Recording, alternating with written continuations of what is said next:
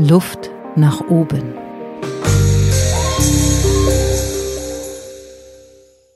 Herzlich willkommen bei Luft nach oben. Ein Podcast ist ja im besten Sinne hoffentlich ein Hörerlebnis. Und da ist es doch gut, wenn die Stimme dieses Erlebnis auch schaffen kann. Wie wir einer Botschaft durch unsere Stimme Charakter und Wirkung geben, darüber rede ich heute mit Inga Paulsen. Hallo und herzlich willkommen, liebe Inga. Hallo, liebe Barbara. Ich freue mich sehr, dass ich hier bin. Ja, ich freue mich auch sehr auf unser Gespräch und ähm, bin gespannt, was wir alles im Rucksack haben heute. Du bist ja Trainerin und Therapeutin für Stimme und Kommunikation. Ähm, kannst du mal ganz kurz erzählen, wer bist du, wo kommst du her? Stimme ist dein Thema. Wie kommt es zu dieser Leidenschaft? Wer bin ich? Wo komme ich her? Ähm, also ich bin eine Kieler Sprotte, bin oben im Norden geboren und äh, singen und ähm, Schauspielen war schon ganz, ganz lange, also von klein auf etwas, was mich begleitet hat. Ganz früh Gesangsunterricht genommen, Klavierunterricht, war an, im Kinder- und Jugendchor an der Oper Kiel, also habe im Prinzip so von klein auf das, was man so macht, wenn man so in dieser Passion angelegt ist, getan. Und dadurch kam relativ zügig auch nach meinem Auslandsjahr in Neuseeland so diese, die, der große Wunsch auf, ähm, Richtung Musical zu gehen. Und ähm, bin dann eben auch auf der Musicalschule in Hamburg gelandet, die Ausbildung zur Musicaldarstellerin gemacht und dann eben dann doch nochmal die Abbiegung genommen und bin eben Atemsprech- und Stimmlehrerin geworden. Also habe mich wirklich nochmal in so einer, fast wie in so einer Forschungsreise damit auseinandersetzen wollen, wie Stimme funktioniert und ab wann sie eigentlich nicht mehr funktioniert und wieso eigentlich und was gibt's da eigentlich für Wechselwirkungen und ja, also so ganz viele Fragestellungen. Also ich bin auch so teilweise sehr forschend unterwegs und freue mich immer wieder, ja, so diese Wechselwirkungen und kleinen Hinks und Tricks und Hacks immer wieder zu entdecken was unsere Stimme macht, wenn wir sie eigentlich mal nicht kontrollieren und was sie zum Ausdruck bringt. Und ähm, ist es dann so, dass du, wenn du Menschen hörst, dass du mehr auf die Stimme achtest als auf das Visuelle zum Beispiel? Oh, spannend. Also im beruflichen Kontext schon. Privat habe ich gelernt, das abzulegen. Verspannt das die Leute, wenn sie dann mit dir sprechen? Manchmal schon. Mhm. Und ich, ähm, also es gibt auch einfach meine private Stimme, sage ich jetzt mal. Also ähm, das fällt mir immer wieder auf, wenn ich auch mal mit ähm, Leuten von der Bühnenschule arbeite, also die angehende Schauspieler sind ähm, oder auch Sprecher, dass ähm, die immer ihre Moderatoren und Sprechstimme anhaben, damit wir diesen wunderbar vollen Stimmklang haben. habe ich das eben auch gemacht, als ich die Eingangsmoderation gemacht habe? Vielleicht ein bisschen und das ist ja auch schön. Ich finde das, die Technik total toll. Und ich mag es aber auch so gern, wenn Stimme einfach kommt, wie sie kommt und wenn es privat sein darf und man da, also auch bei mir, ne, so ich habe hab auch so ein Fable, dass ich manchmal das L irgendwie so an den Zehen mache, was man ja phonetisch auch nicht tun soll, oder ich dann mal in den Absätzen so ein bisschen knarre oder so, ne, dass es behaucht ist, so all das, wo, wo so astreine Sprecher sagen, oh Gott, das muss rein, das muss glatt, das muss voluminös, das muss breit werden. Und es soll trotzdem immer wieder variieren, damit es nicht langweilig wird. Also ich finde da so privat sein zu dürfen total wichtig und richtig. Deswegen habe ich es abgelegt. und ja, trotzdem, der auditive Kanal ist ein sehr, sehr wichtiger für mich. Und ähm, auf den habe ich schon immer wieder meinen Fokus. Ich mag es zu hören. Und ähm, würdest du auch mitgehen, wenn ich sage, ist Stimme unser intimstes Ausdrucksmittel? Ich finde ja. Mhm. Ja, ganz, ganz klar. Also ich kann in der Stimme, wenn ich jetzt nicht wahnsinnig ausgebildet bin, wenig verstecken. Mhm. Ja, definitiv. Auf jeden Fall. Gibt es Sachen, wo du sagen würdest, das und das, das prägt eine Stimme oder anders gefragt, was erzählt eine Stimme über einen Menschen, seine Historie, seine aktuelle Stimmung? Stimmung und Stimme hat viel miteinander zu tun, schon das Wort. Was würdest du da sagen? Was erzählt die Stimme über den Menschen? Ich möchte sagen, fast alles. Deine Stimme gibt sofort, ob du willst oder nicht, fast alle Informationen über dich heraus. Denn Stimme entwickelt sich ganz früh in uns, also mit, wir kommen auf die Welt und das erste, was wir tun, damit wir als Frühgeburt, also jetzt mal biologisch gesehen, wahrgenommen werden, ist ein Laut von uns geben, damit meinem Gegenüber klar wird, wenn der das nicht schon vorher gerafft hat, ja, liebe Eltern und Väter an dieser Stelle, dass ich was brauche. Und sei es Nahrung, sei es Zuwendung, sei es Aufmerksamkeit, ähm, sei es eine neue Windel bitte, also da fängt es im Prinzip schon an, äh, an also was für, was für eine Reaktion erzeuge ich bei meinem Gegenüber durch meine Verbalität und durch meine Aktion. Da beginnt es schon. Und je nachdem, wie ich gehört werde, wie auf mich eingegangen wird, was die Reaktion auf meine Aktion ist, entwickle ich ein Selbstbild von mir. Also wir reden hier auch wirklich über Persönlichkeit und die Entstehung unseres Charakters. Und auch der Dinge, wenn wir jetzt mal, sage ich mal, ganz bunt angelegt sind, die dann erlaubt sind oder weniger erlaubt. Also die, die dafür sorgen, dass ich bei meinen Eltern wohlwollen, noch mal Nähe, ähm, familiäres Zusammengehörigkeitsgefühl, so dieses richtig schön kuschelige, was wir alle, also was die Menschen ja so lieben, ob ich das erzeugen kann und davon mehr bekomme, was ich ja brauche als Frühgeburt, weil ich ja sonst komplett hilflos bin und nicht, ähm, nicht überleben kann de facto. Ne? Babys können das alleine nicht. Oder halt nicht.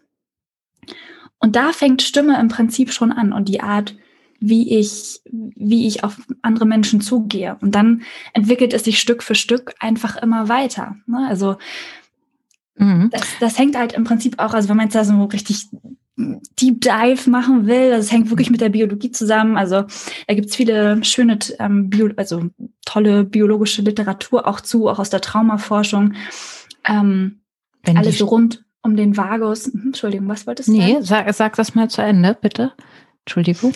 Ähm, macht nichts. Ähm, also alles, was so rund um den Vagus geht. Ne? Das ist ja, der Vagus ist der zehnte Hirnnerv, ein sehr elementarer bei uns im Körper. Der innerviert einerseits die Stimme, Stimmlippen, ähm, aber eben auch ganz krass unser Gesicht, unsere Gesichtsmuskulatur, unsere Atmung, unser Herz, unsere Bauchorgane. Dieser Nerv bestimmt sozusagen oder bringt die Aktion und Reaktion sozusagen zusammen, was wir aus unserer Umwelt an Informationen bekommen und dekodiert die in, oh Gott, flüchten, kämpfen, erstarren oder in, oh, tiefen Entspannung alles gut, ich kann verdauen, ich kann regenerieren, alles easy. Und das ist auch nicht an oder aus, sondern es ist immer ein Ab, also immer ein Balancieren zwischen diesen beiden Polen. Und das heißt auch, dass wir wirklich physiologisch, also auch neurobiologisch, werden wir geprägt.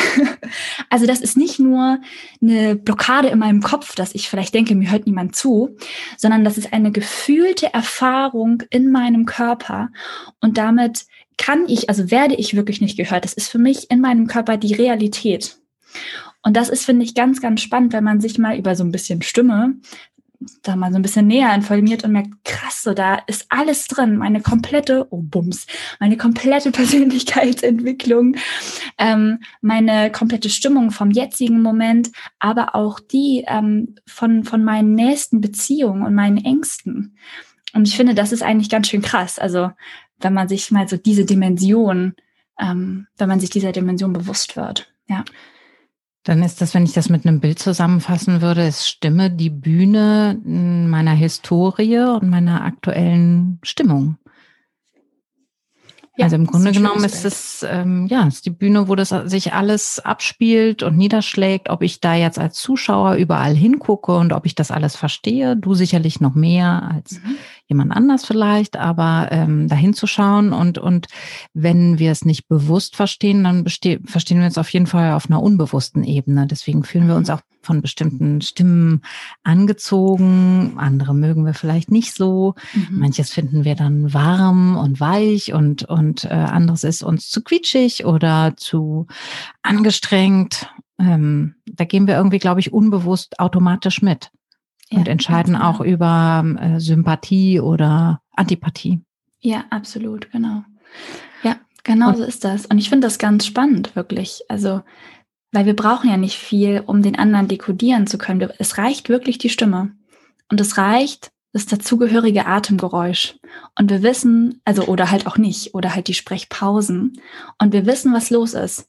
nicht bewusst, aber unbewusst unsere Biologie, die weiß das 100 pro.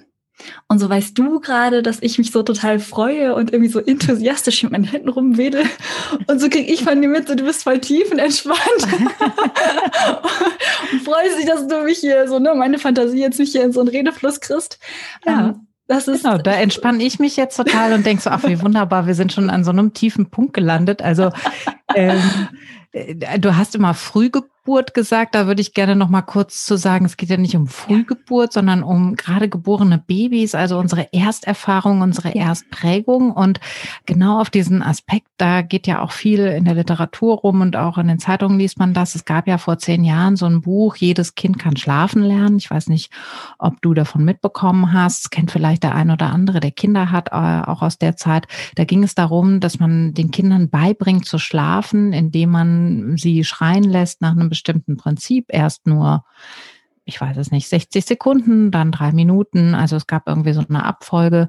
Aber Fakt war, dass, ähm, das wurde auch in dem Buch beschrieben, dass die Eltern leiden werden, weil sie diese Stimme nicht erhören und nicht beantworten und sich dagegen stellen, damit das mhm. Kind lernt, alleine einzuschlafen. Mittlerweile ist man in der, ähm, ja, wahrscheinlich in der Entwicklungspsychologie und ähm, äh, Sozialpsychologie sicherlich da einen Schritt weiter ähm, und sagt halt, das geht so gar nicht, weil ja die Stimme nicht erhört wird. Was sagst du dazu, zu so einem Phänomen? Oder zu diesem alten Ratschlag? Was würdest du sagen? Was passiert, wenn die Stimme nicht gehört wird? Mm. Macht es tiefe Einschnitte. Also es, ähm, ich möchte mh, mm, weil wir gerade auch bei dem Buch sind. Ich finde, das ist wirklich ähm, ein schwieriges Thema. Mm, und gleichzeitig kann ich zu deiner letzten Frage sagen, wenn wir nicht gehört werden, ist das, ist das eine Art von Traumatisierung. Und für viele ist das ja so, Trauma, oh Gott, böses, schlimmes Wort. Ich habe überhaupt nichts. Also Trauma ist ja so Schocktrauma. Das meine ich an der Stelle nicht. Ich meine Bindungs-Beziehungstrauma meine Bindung wird in dem Moment gestört, wenn ich merke, ich habe eine, ich agiere und du reagierst nicht. Und ich agiere nochmal und du reagierst wieder nicht. Und ich meine, normalerweise geben Kinder ja nichts von sich, wenn sie nicht wirklich ein Anliegen haben. Und wenn es ein Anliegen nach Nähe ist. Mhm. Und an der Stelle mag ich aber auch ganz klar sagen, also auch in Bezug auf, ne, also die Eltern werden leiden. Häufig ist ja auch dieses Einschlafen sehr leidiges und schmerzvolles Thema für Eltern. Und das, ähm, die sind auch in der Not. Mhm. Die sind in einer großen Not, weil sie nicht mehr wissen, was sie tun sollen, weil die müssen ja auch schlafen, verdammt nochmal. Also mhm. alle laufen auf dem Zahnfleisch. Mhm. Und das ist genau das Schwierige.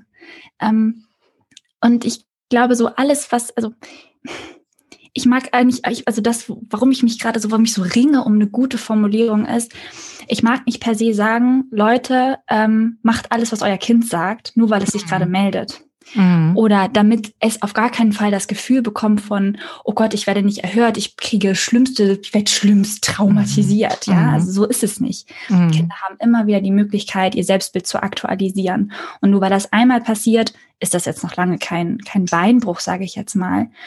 Aber wenn das immer und immer wieder passiert und sich das anhäuft, dann kann, dann kann das negative Auswirkungen haben, ja.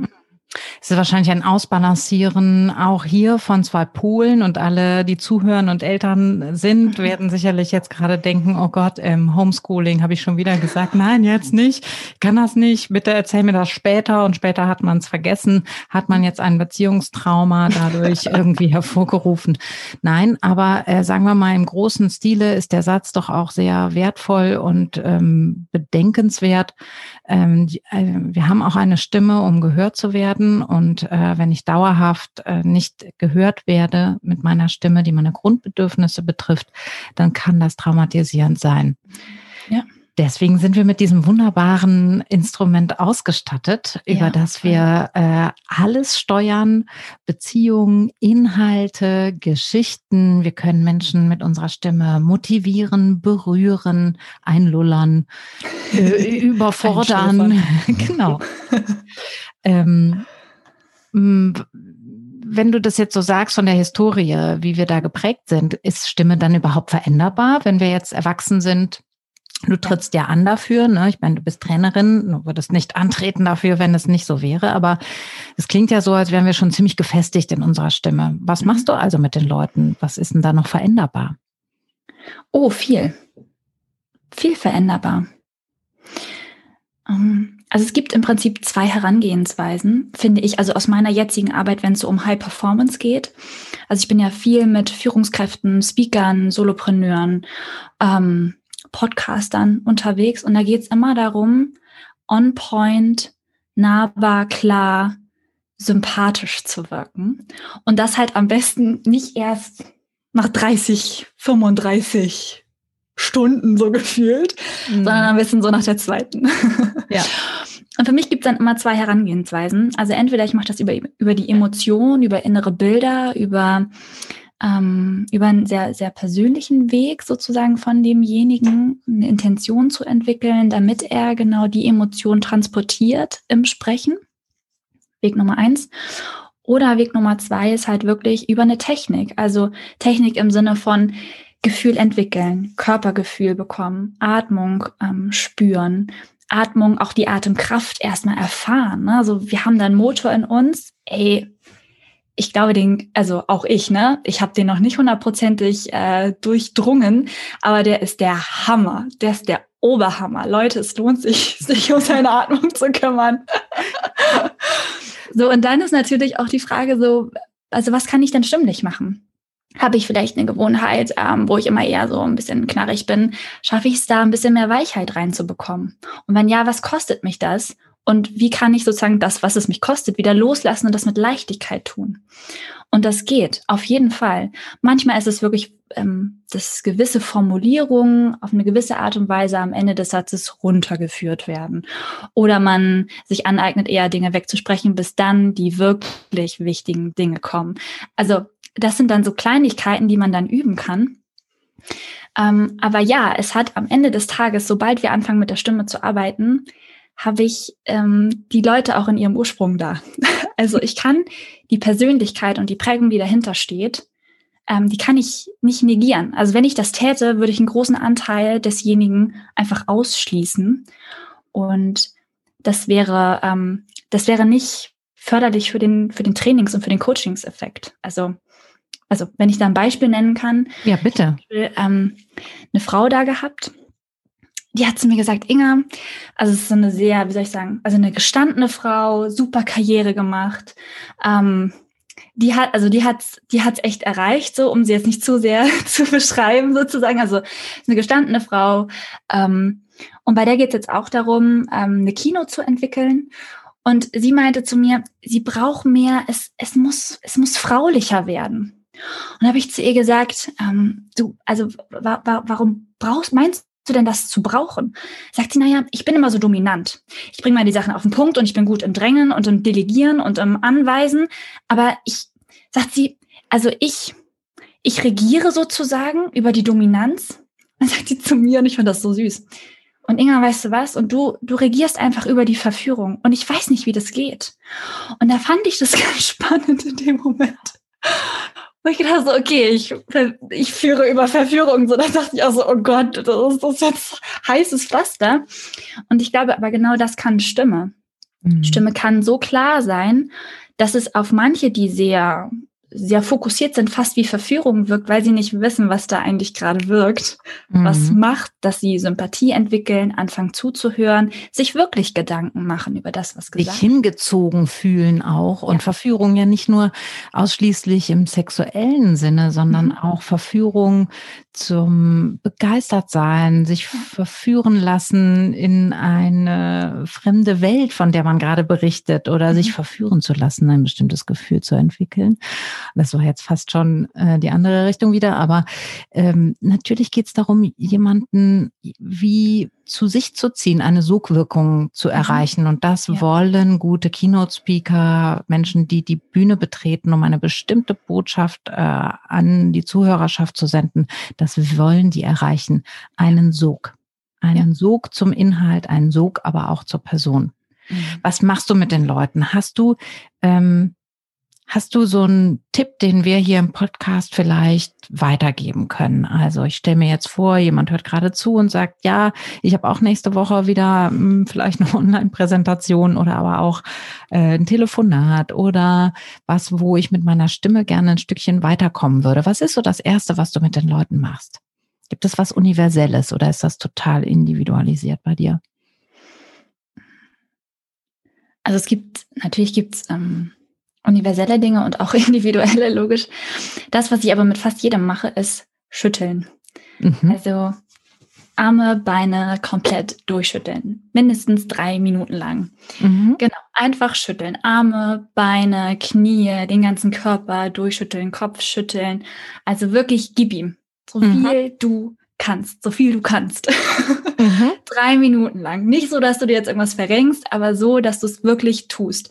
Das baut wahnsinnig viel Spannung ab im Nervensystem. Und da sind wir auf dieser ganz körperlichen Ebene, denn genau dann haben wir sozusagen die Entspannung auf Nervensystembasis. Und das ist das, worum es ja geht. Ne? Wir wollen möglichst natürlich, wie wir selbst klingen und die Dinge sagen, wie wir sie meinen. Mhm. Und genau das schaffe ich dadurch. Das ist Nummer eins. Mhm. Mhm. Und Nummer zwei? Und Nummer zwei ist, atme. Ja, also entspanne atme. deine Nerven und atme. und atme. Und atme ist schneller gesagt als getan. Also Atem ist die ganze Zeit unbewusst selbstverständlich. Aber was ist so der Eintritt in dieses bewusste Atmen? Wie schaffst du das? Der Eintritt ins bewusste Atmen ist vielleicht wirklich, und das ist ja so eine Yogi-Übung, die, die Luft an der Nase zu führen. Mhm, beim und, Einatmen? Genau, beim Einatmen. Und die Ausatmung bewusst zu verlängern. Also vielleicht auch vor dem Gespräch bewusst auf einem die Luft einfach rausfließen lassen, ausgleiten und wirklich erst, wenn der Einatemimpuls vom Körper kommt, dann die Luft einfach reinkommen lassen und wieder Luft ja. rausfließen. Das wieder rein. ist was, was viele nicht wissen, dass wir automatisch einatmen. Das ist im Grunde genommen äh, ein Vakuum ist, was sich wieder füllt. Das ein Atemreflex ist. Mhm. Und ähm, dass wir, ich erlebe das so, wenn Menschen auf die Bühne gehen, dass sie erstmal dieses Herzlich ja. willkommen. Und dann habe ich so ein Luftbett, auf dem ich spreche. Und dann mhm. merken die, dann kommen die Leute ganz komisch mit der Aufregung noch dazu, außer Atem. Mhm und können gar nicht mehr zugreifen auf Emotionen und können auch nicht mehr auf Punkt sprechen, also die Stimme fallen lassen am Ende des ja. Satzes. Ja, um eine genau. Pause zu machen. Das, das ist dann alles weg und dadurch fühlen wir uns so ferngesteuert auf der Bühne auch oft. Voll, voll. Das heißt, habe ich ein wichtiges, genau, habe ich ein wichtiges Telefonat, habe ich einen Vortrag, ein On Online-Meeting, was ich eröffne. Vorher dreimal ein- und ausatmen und dabei den Ausatmen verlängern. Ja. Wenn ich es schaffe, davor auch noch drei Minuten zu schütteln, bin ich echt auf der sicheren Seite. Was meinst du? Ja, also auf jeden Fall. Schon mal viel Grundlage geschaffen. Ja. Ich kenne das ja auch so aus der Schauspielausbildung. Die ähm, Stimmen, Atem- und Sprechübungen waren natürlich immer die eigenartigsten. Ja. Es schult den Humor, sag ich immer.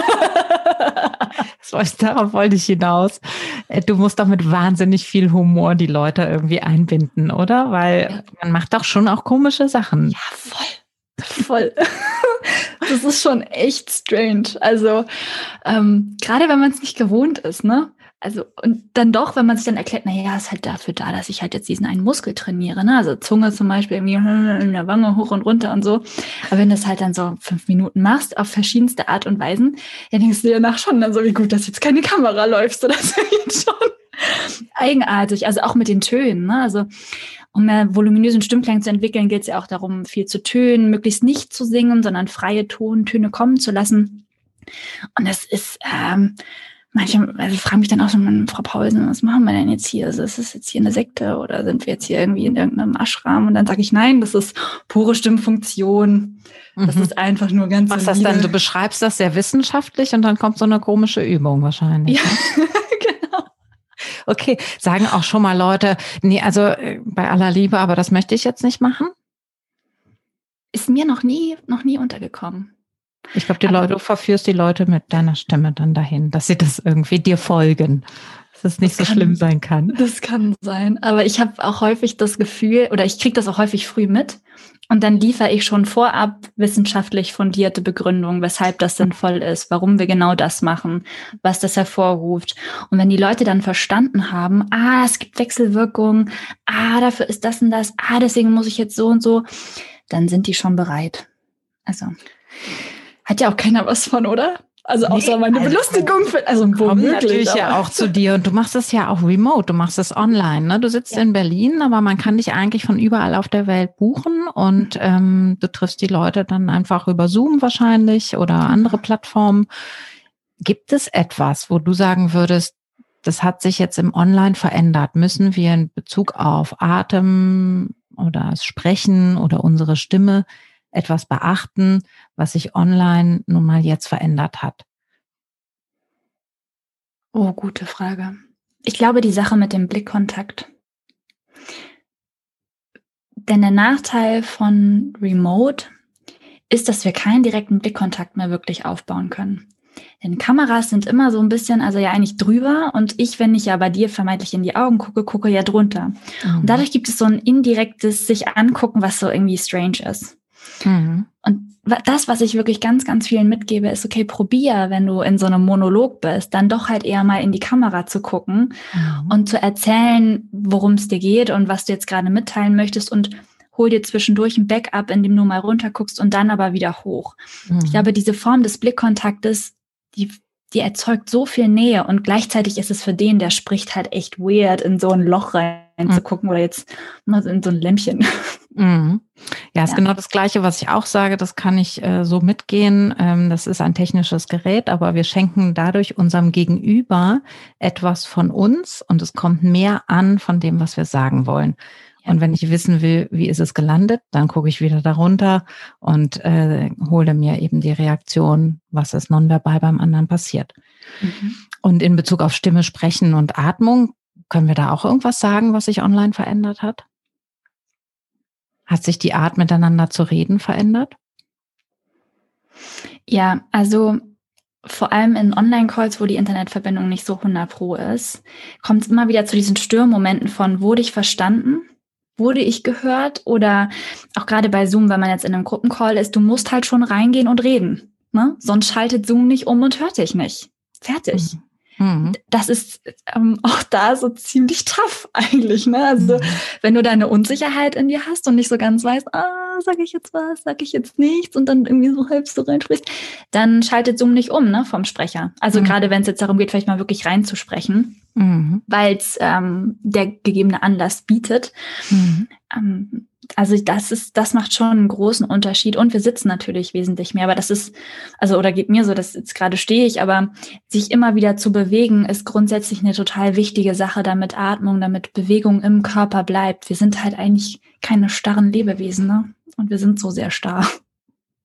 Das also, ist auch nochmal ein wichtiger äh, Tipp vielleicht. Also in dem Moment, wo ich, äh, es gibt ja die höhenverstellbare Schreibtische, aber auch wenn ich die nicht zur Verfügung habe, ein Schuhkarton tut's auch oder ein anderer Karton einfach, äh, wo ich meinen Laptop draufstelle. Ähm, anderes Thema, aber der Tipp von mir nochmal an der Stelle, die Kamera auf Augenhöhe zu holen, damit wir das Gefühl haben, nicht von oben auf den anderen herunterzuschauen und aber auch nicht von unten nach oben den anderen anzuhimmeln.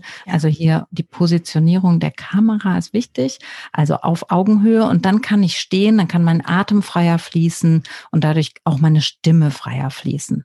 Ja. Das ist vielleicht nochmal ein guter Tipp. Und ich würde auch noch sagen, online, ähm, wir lassen besser aussprechen, die meisten von uns jedenfalls, weil das Unterbrechen so schwierig geworden ist, sorgt aber auch dafür, dass die Kommunikation weniger lebendig ist. Das heißt, es tut gut, transparent zu kommunizieren. Auch ruhig mal zu sagen, eben habe ich mich vorhin voll gefreut, als du das und das gesagt hast. Oder ich war völlig überrascht, als vor fünf Minuten jemand was gesagt hat. Ich möchte nochmal an den Punkt zurückgehen. Wir können die direkte Aktio-Reaktio-Geschichte nicht mehr abrufen. Das heißt, wir sollten uns trainieren, zu verbalisieren, was uns widerfährt. Das ist vielleicht auch nochmal ein Tipp fürs Online-Meeting und für Online-Coachings, Gespräche, Vorträge, Interaktion im Allgemeinen. Ja, ja. Es ist halt einfach anders. Also es ist einfach anders. Und sich da immer wieder zu trauen, ähm, auch jetzt so wie heute, wirklich gute, sich mit guter Qualität von Mikrofon auch zu umgeben. Ne? Ich finde, es gibt nichts Schlimmeres, wenn jemand da mit so einem Headset fast wie so eine durch so eine Röhre spricht. So, das ist echt total strange. Also das ist so. Mhm. Ja, also, da, das ist toll, dass du das ansprichst, weil äh, ganz viele Arbeitgeber gehen im Moment hin, auch durch die Verlängerung des Lockdowns und bestellen Wild-Headsets für Menschen. Ja. Ähm, ich kann das nicht empfehlen. A, macht dieses Riesen-Headset im Gesicht immer sowas, als würde man mit der ähm, Marsstation sprechen und jemand ist irgendwie furchtbar weit weg und wir sind total technisiert in der Zukunft gelandet. Das braucht es fast gar nicht. Es gibt auch sehr elegante Mikros, die man irgendwie hinstellen kann in ja. Laptop-Nähe, die äh, gar nicht sichtbar sind im Blickfeld und eine gute Qualität haben. Es gibt Ansteckmikros, ähm, die auch eine sehr hohe Qualität haben und ich muss nicht unbedingt so ein riesen Headset haben. Ja. Genau. Ja, also da achtsam damit sein, was das wiederum macht, muss der Kontext passen. Ja, voll. Und Inga, ähm, es gibt so eine Frage, die wird mir immer gestellt und die würde ich dir auch gerne stellen. Mm, wir beide begleiten Menschen auf dem Weg zur Bühne. Ist keine dramatisch große Frage. Es ist eine sehr einfache Frage. Was machst du gegen Lampenfieber und was sagst du den Menschen in deinen Trainings und Coachings zu diesem Thema? Also was ich gegen Lampenfieber mache, äh, mich schütteln, atmen und je nachdem, wie schlimm es ist mit dem Lampenfieber, mache ich parallel zu, also auf meinem Weg hin, noch bis kurz vorher, bin ich echt wie in so einem wie in so einem Kokon. Also ich, ähm, ich krieg dann noch, ich krieg nicht mehr viel mit, aber das, was ich wirklich mache, ist atmen, ruhig bleiben, Füße spüren, gegebenenfalls ähm, Kreise malen, also ne, damit ich sozusagen taktil. Sag das nochmal, Kreise malen, hat jetzt keiner Kreise gesehen. Malen. Achso, gar keiner gesehen, ist ja keine Ton, also keine Bildaufnahme. Genau, also ich kreise ganz häufig mit ähm, meiner rechten Hand in meinem, in meiner linken Handinnenfläche. Mhm. Warum machst oder du das? Ist das ein Tick von dir oder ist das ein Tipp von dir? Vielleicht beides. nee, also es gibt ähm, aus der Methode, in der ich ausgebildet bin, fast anders, gibt es die Atemschriftzeichen. Und der Kreis ist ein Atemschriftzeichen, eins, was zentriert. Und, und diese kreisenden Bewegungen, also ob jetzt mit dem Finger oder mit dem Arm oder mit dem ganzen Körper, wirken zentrierend und beruhigend. Also auch da ist sozusagen die, die spannungsausgleichende Wirkung auf den Körper wirkt wieder auf das Nervensystem, wirkt auf den ähm, Vagus, bedeutet ähm, die parasympathische Seite, also alles, was mit Entspannung, Verdauung, Regeneration etc. zu tun hat, wird angesprochen und fährt runter. So, das ist das, was ich mache. Und das gebe ich den Leuten auch mit. Mm, und was ich auch mitgebe ist, eigentlich ist Aufregung sowas Schönes. Also es aktiviert uns, unsere vollen Geisteskapazitäten auszuschöpfen. Da wird so viel getan in unserem Organismus, dass, dass wir High Performance easily abrufen können, so. Und mir das, also, und es ist natürlich immer so ein, so ein, so ein, ähm, so ein Balanceakt, ne? Ist es wirklich Rede, ist es Angst oder ist es noch, ich bin aufgeregt und ich habe Lampenfieber? Und dazwischen gilt es immer, gilt es immer rauszufinden, so, okay, wo stehe ich denn gerade? Ist es noch freudige Vorfreude? oder ist es schon, ich kann nicht mehr? Mhm. Das ist dann, da, da gilt es wirklich zu schauen, so, wo bin ich und was brauche ich gerade? Finde ich sowieso eine wichtige Frage in Bezug auf Stimme. Wie geht's mir heute und was brauche ich heute? Und du hast eigentlich das Perfekte mitgegeben, denn mit dem Schütteln und mit dem Atmen hole ich mich dahin, dass ich nicht mehr überfordert bin von meinem Lampenfieber.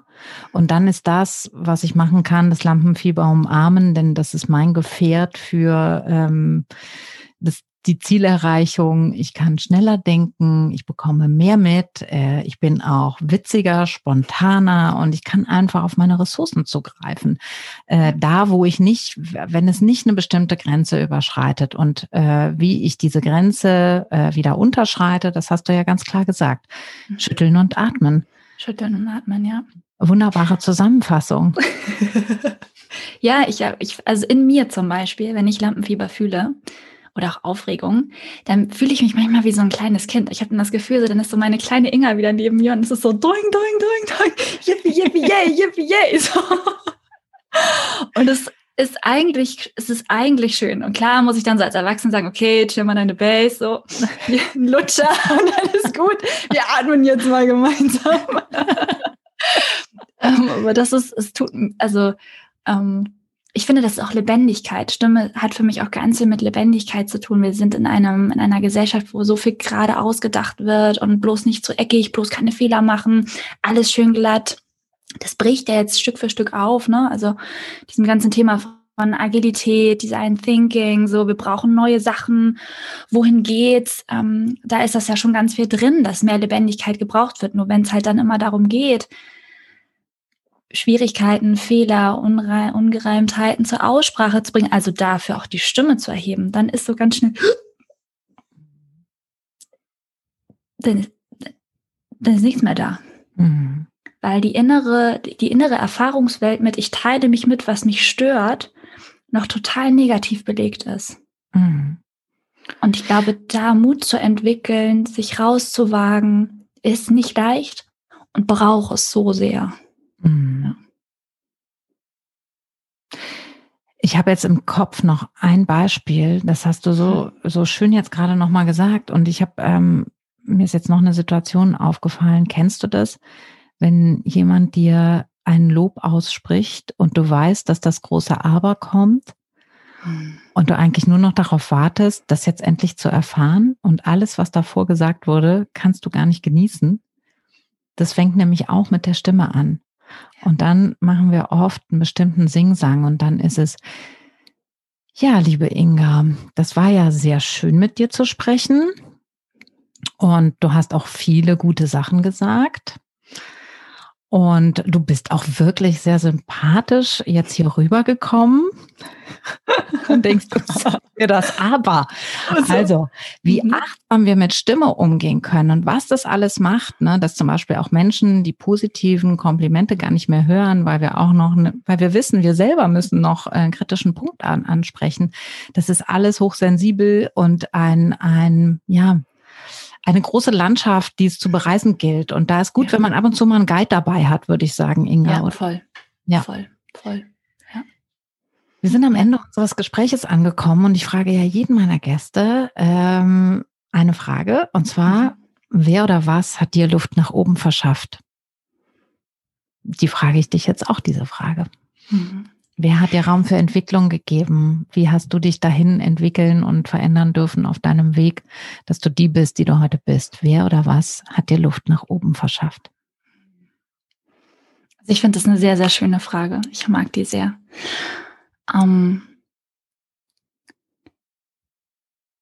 ich glaube, so ich glaube, die Antwort, die von mir erwartet werden würde, ich formuliere das mal jetzt genauso, die Antwort, die von mir erwartet werden würde, ist zu sagen, ja, meine Familie, mein familiärer Rückhalt, ähm, das ist so das, was mich nach vorn gebracht hat.